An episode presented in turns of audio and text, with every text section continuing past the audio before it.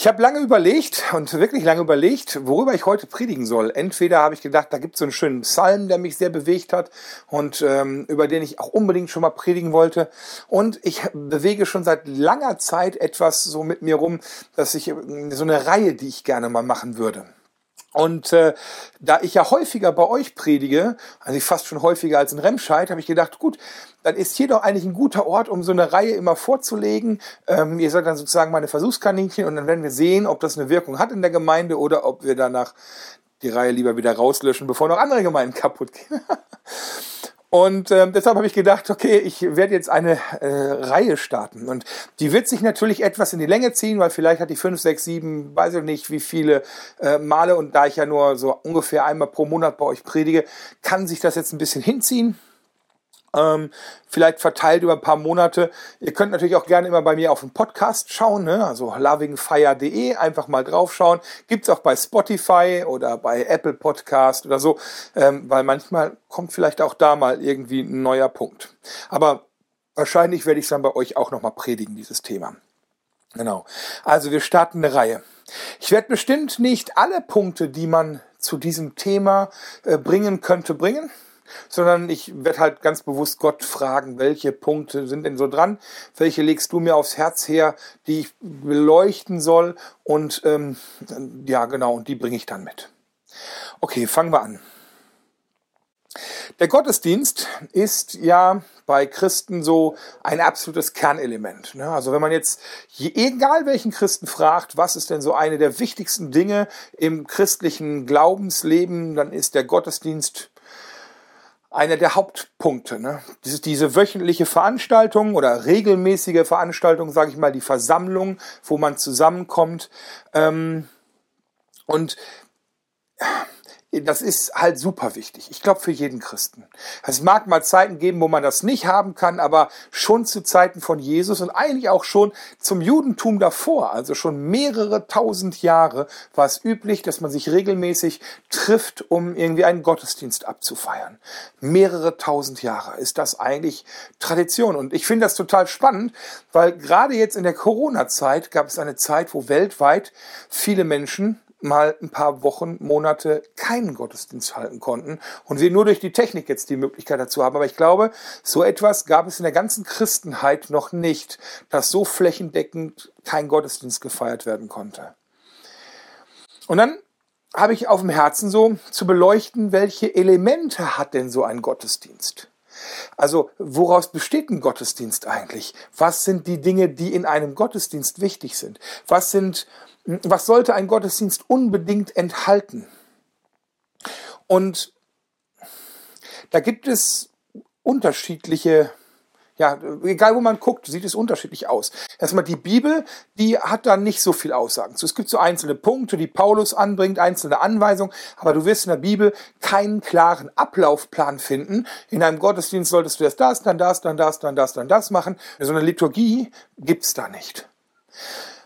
Aber über diese wirklich lange Zeit hat sich, haben sich Traditionen gebildet. Die haben sich auch durchgesetzt. Und äh, natürlich mit Ausprägungen. Nicht jeder macht alles gleich. Aber manches hat sich seit mehreren tausend Jahren, egal in welcher Kirche, egal ob römisch-katholisch, orthodox, ähm, protestantisch, freikirchlich, manche Dinge haben sich durchgesetzt und haben sich so, ich sag mal, bewiesen und bewährt. Gott hat da seinen Segen drauf gegeben. Sie haben Kraft und, also sie zeigen Kraft und sie zeigen Inspiration. Und das ist eigentlich auch immer ein guter Hinweis darauf, dass das etwas ist, was Gott gefällt. Auch wenn ich das vielleicht nicht so exakt in der Bibel finde. Aber nur weil es nicht in der Bibel steht, heißt es ja nicht, dass es nicht von Gott sein kann. Jetzt kommen wir ja als Jesus Freaks aus einem anderen Hintergrund. Wir sind recht bunt und wir sind als Bewegung noch total jung und die Gemeinden, die wir bauen, sind noch total jung und äh, die meisten halten jetzt nicht so viel von Tradition. Und als ich Christ war, wurde, also früher, da war ich halt auch so Jesus Freak mit, mit, mit ganzem Herzen. Und ich muss zugeben, ich war recht arrogant in der Art und Weise, wie ich andere Christen betrachtet habe, in der Art und Weise, wie ich gedacht habe, so, ja, ich oder wir haben so die, die wahre Form des Glaubens verstanden. So, so muss das ablaufen. Was die anderen machen, hm, das ist so, naja, geht so, ne? Und vielleicht habe ich das nicht so offensichtlich gesagt, aber doch auch schon manchmal gedacht und über andere gelacht oder äh, ja, die auch verurteilt über ihre, für ihre Praktiken. Und dann bin ich aber ähm, bin ich in den Reisedienst gegangen und ähm, bin ich in den Reisedienst gegangen, predigen, habe viele andere Gemeinden besucht und es gab so, ich habe so mein Christsein so gelebt da, wie ich halt das auch gekannt habe, sehr charismatisch, sehr pfingstlich geprägt, sehr freakish.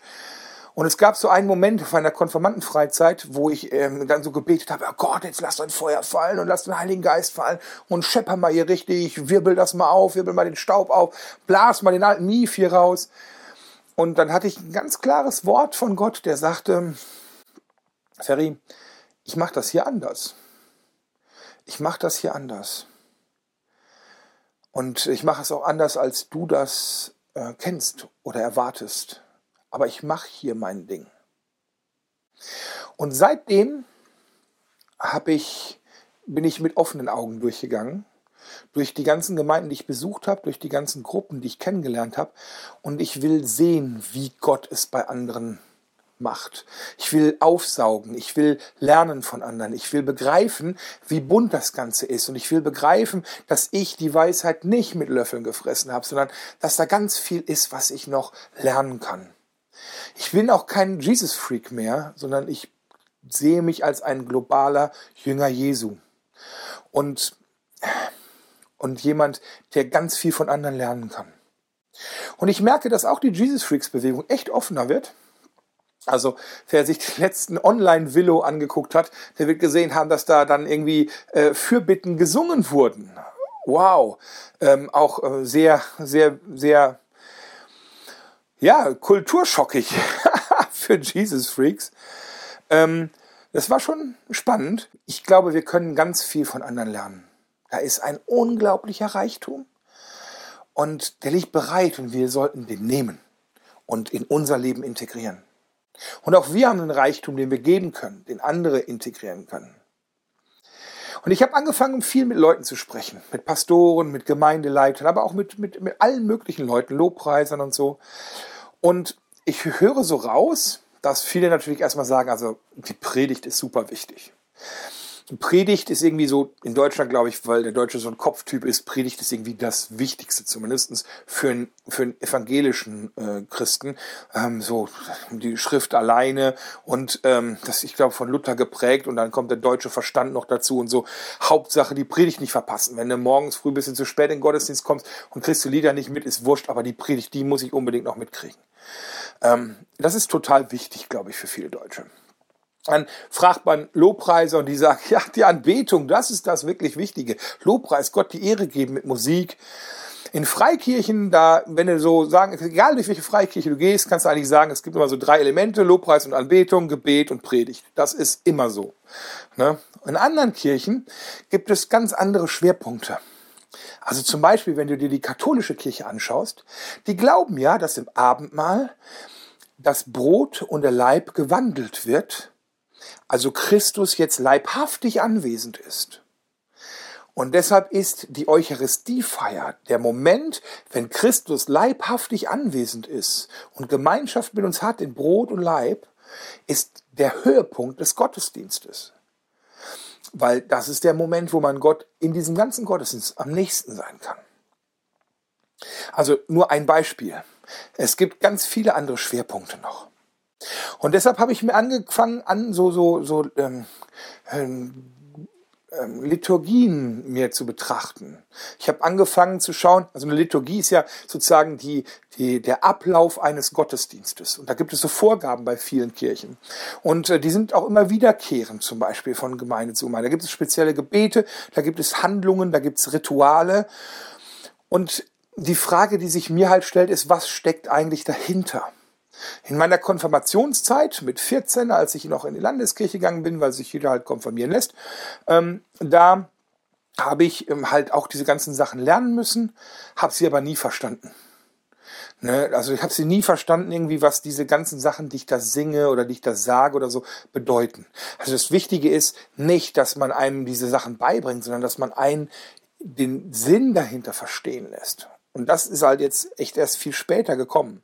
Was ist der Kern von diesen Dingen, von, von teilweise ganz kurzen Momenten, die man da hat im Gottesdienst. Solche Sachen wie das Kyrie eleison oder ein Votum oder das Glaubensbekenntnis, das Agnus Dei oder das Vaterunser, um einfach mal so ein paar Sachen aufzuzählen. Teilweise nur einzelne Worte oder einzelne Sätze, die aber einen ganz klaren Sinn haben und deshalb auch Platz in einem Gottesdienst haben. Und Ziel dieser Reihe, die ich jetzt starten will, ist, diesen Kern zu betrachten. Mal auf Traditionen zu schauen von anderen, die sich über Jahrtausende bewährt haben, diese bestehenden Dinge zu beleuchten und zu fragen, warum macht man das? Und warum macht man das so, wie man es macht? Und ich möchte über unseren Tellerrand hinausschauen. Ich möchte neue Dinge entdecken, betrachten, prüfen, nicht immer alles nehmen, Gott hinhalten, mit ihm aussortieren, mich von ihm inspirieren lassen.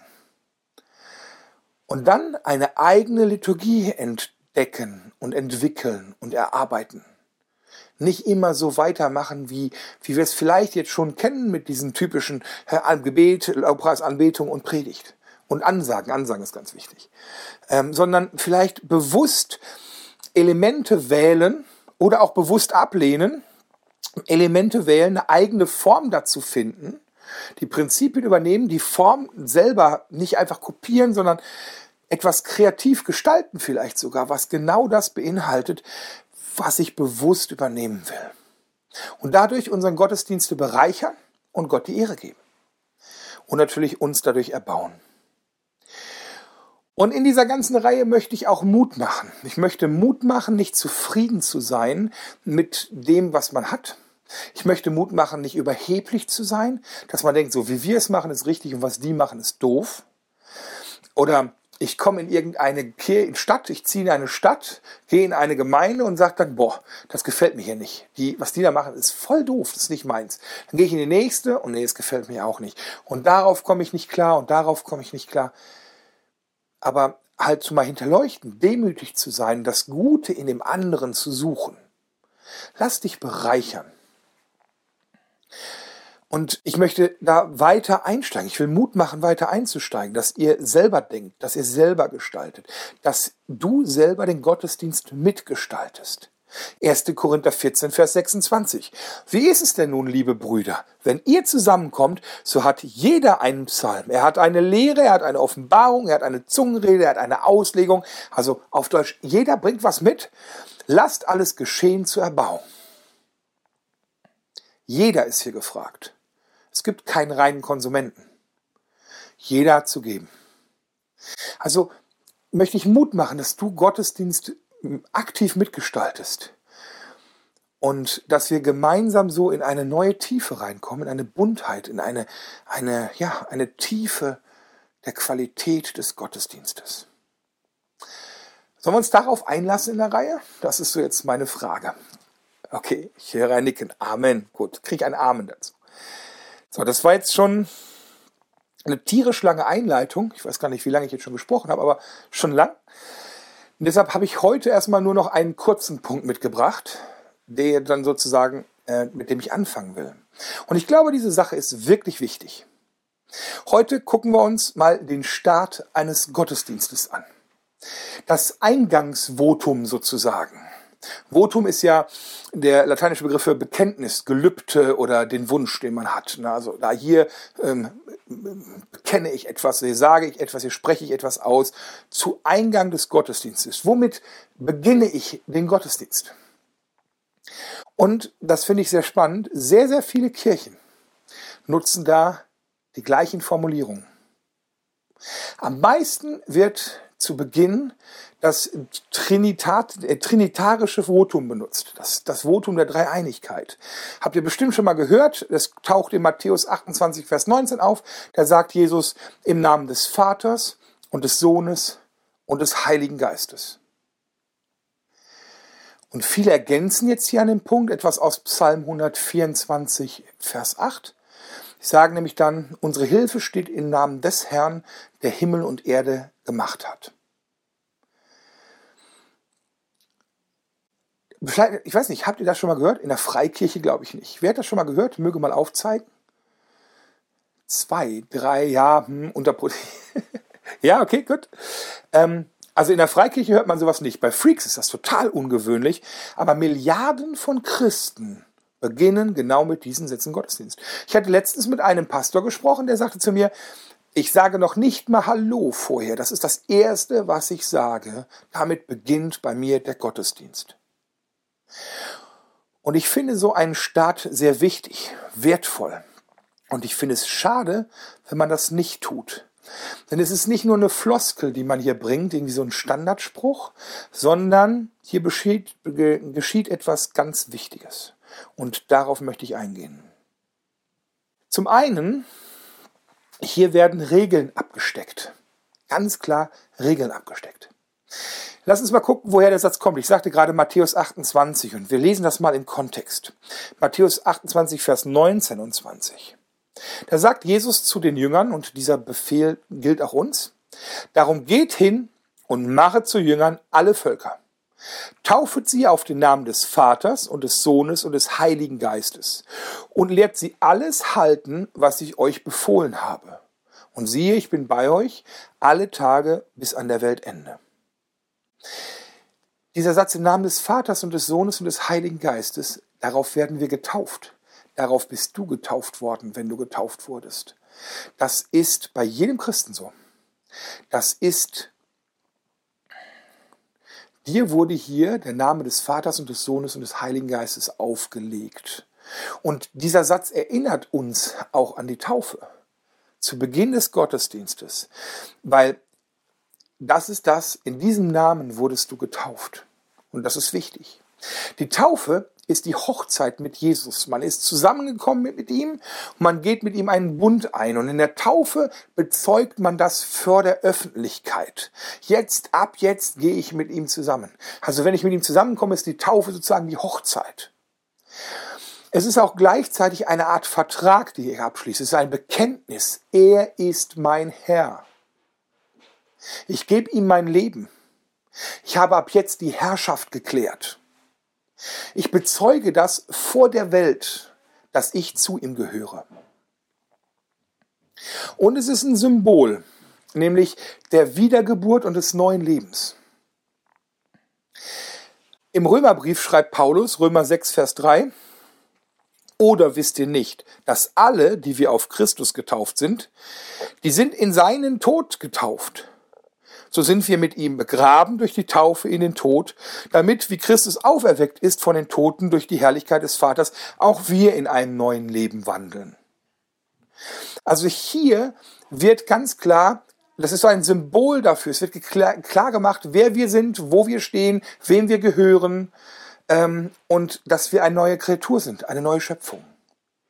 Und daran werden wir schon durch diese Worte erinnert. Und wir, also wir werden erinnert, wir gehören zu Jesus. Und gleichzeitig stellen wir diesen Satz zu Beginn eines Gottesdienstes und stellen damit den ganzen Gottesdienst unter seinen Namen. Unter den Namen des Vaters und des Sohnes und des Heiligen Geistes. Wie bei der Taufe wird jetzt hier dieses im Namen, in meinem Namen, da wird ein Label, eine Marke aufgedrückt, so wie ich jetzt hier auf T-Shirt so ein Label habe. So, so hat dann der Gottesdienst ein Label. Wenn du getauft wirst, hast du ein Label. Namen, Namen des Vaters und des Sohnes und Heiligen Geistes. Und, und so ist auch dieser Gottesdienst jetzt hier unter dieses Label gestellt. Gleichzeitig ähm, wir haben den Auftrag, das zu tun und wir sind bevollmächtigt von Gott. Also wenn wir sagen, so im Namen etwas zu tun, im Namen Jesu etwas zu tun, dann, dann denke ich an diese Botschafter Gottes Geschichte.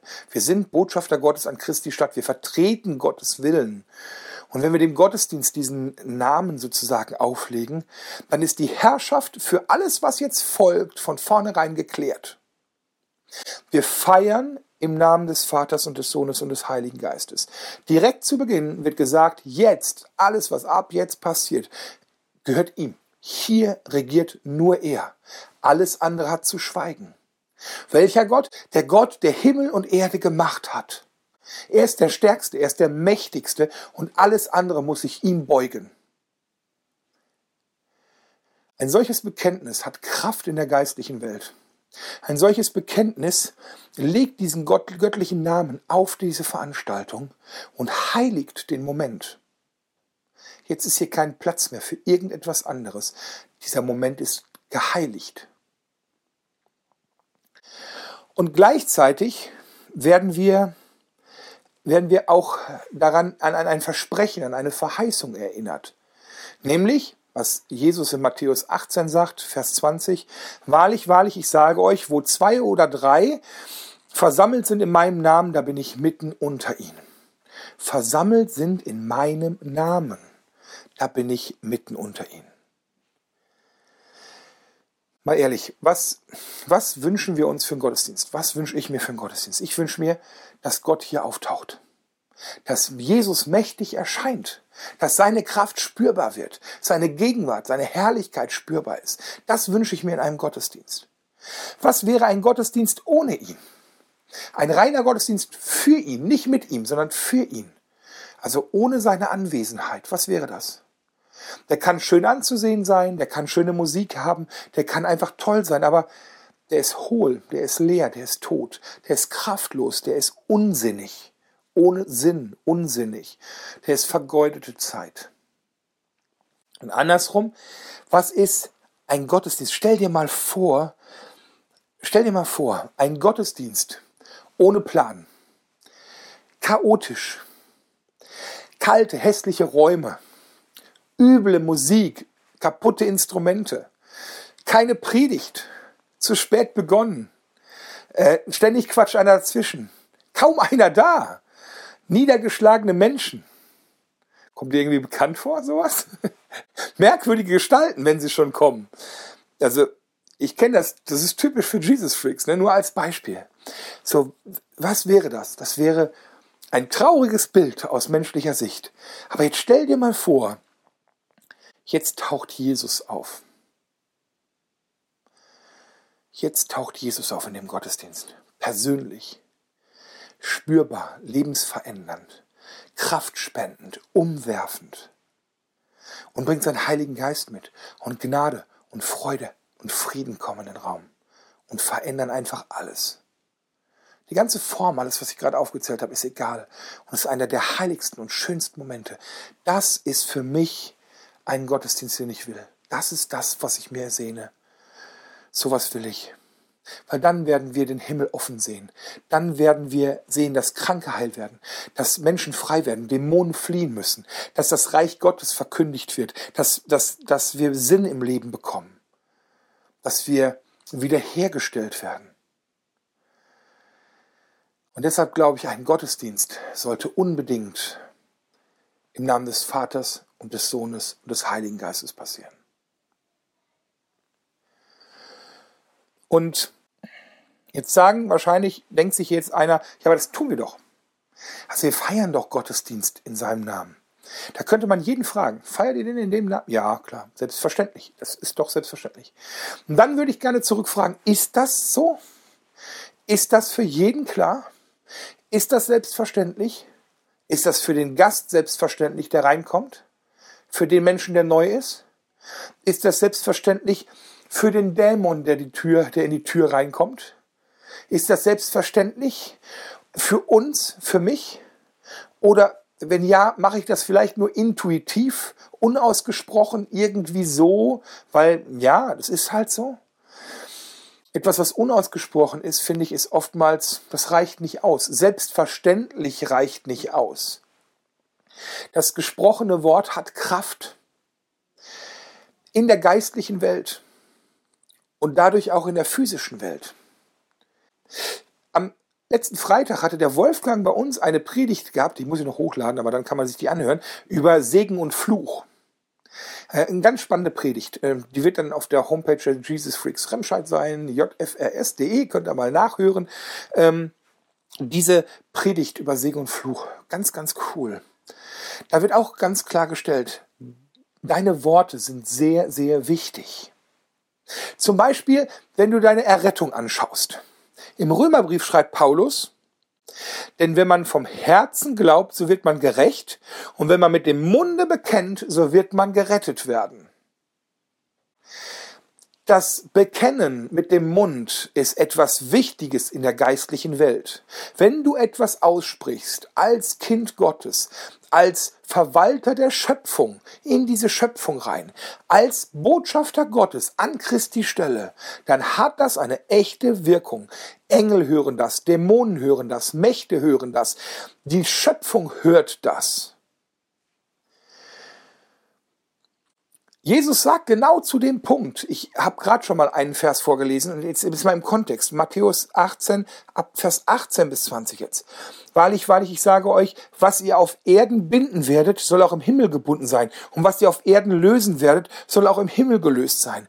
Wahrlich, ich sage euch, wenn zwei oder drei wenn zwei unter euch eins werden auf Erden, worum sie bitten wollen, so soll es ihnen widerfahren von meinem Vater im Himmel. Denn wo zwei oder drei versammelt sind in meinem Namen, da bin ich mitten unter ihnen. Also, ihr merkt, wenn wir zusammenkommen und dann etwas aussprechen, dann hat das Kraft zu binden und zu lösen. In der geistlichen Welt und in der natürlichen Welt. Da stellt sich Gott hinter. Das tun wir in Autorität. Das tun wir in seinem Auftrag, mit seinem Label. Also sprecht solche Dinge aus. Lasst uns Verantwortung übernehmen und auch Gottesdienst unter seinen Namen stellen. Unsere Versammlung unter seinen Namen stellen. Und vertrauen darauf, dass er versprochen hat, dass er dann anwesend ist. Und dass da eine besondere Macht in dieser, in diesem in seinem Namen ist.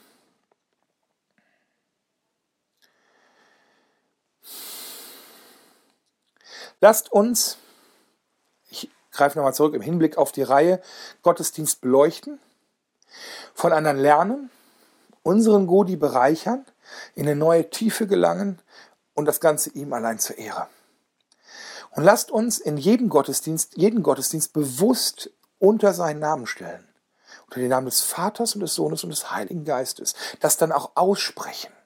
Denn wir feiern unseren Gottesdienst im Namen des Vaters und des Sohnes und des Heiligen Geistes. Unsere Hilfe steht im Namen des Herrn, der Himmel und Erde gemacht hat. Amen.